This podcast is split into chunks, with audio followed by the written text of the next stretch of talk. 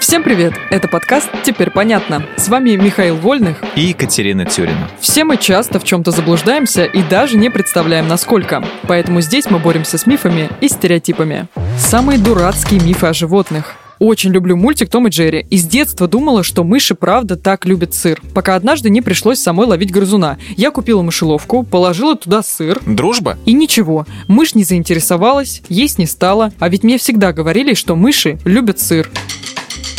Это миф. Это я уже поняла. Вообще мыши в еде неразборчивые, им все равно, что есть. Видимо, в твоем случае мышонок просто не был голоден. Одни источники говорят, что стереотип о любви мышей к сыру появился в средневековье. Якобы тогда большие головы сыра клали прямо на пол, покрыв их воском или завернув в ткань. А мышам было до него легко добраться, вот они его и грызли. Другие же говорят, что стереотип возник благодаря аниматорам, которые рисовали Тома и Джерри. Треугольники сыра выглядят более узнаваемыми на экране, чем, скажем, арахисовая оливковое масло или горстка риса. Теперь понятно. Не знаю, мыши вообще противные. Как-то я из квартиры выгоняла летучую мышь. Весело живешь, как доктор Дулитл. Тебе смешно, а мне после всего, что я начиталась о них, было не до шуток. Говорят, что они впиваются тебе прямо в лицо и пьют кровь это миф. Сколько бы нам ни показывали их как опасных тварей, бояться сильно не стоит. Лишь три вида летучих мышей пьют кровь, и все они обитают в Южной Америке. А еще они не охотятся на людей, мы им не очень интересны. А откуда тогда все эти истории про мышей-кровопийц? Скорее всего, тут виноват писатель Брэм Стокер.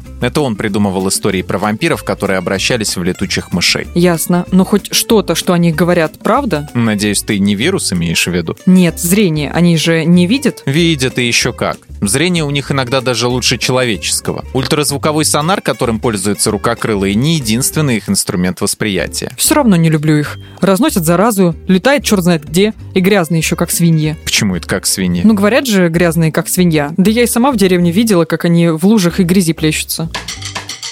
Это миф. На самом деле свиньи очень чистоплотные создания, а в лужах они валяются, потому что потеют. Они так охлаждаются. И при возможности эти животные не против искупаться, они неплохо умеют плавать. Можно подумать, что ты стал свиным адвокатом. Ну а что насчет оргазма свиней, который длится полчаса? Боюсь, это тоже байки. Общее время совокупления вместе с оргазмом у них составляет 4-5 минут. Можешь пошутить про то, что некоторые люди не очень-то от них отличаются. Давай. Прям все как у людей.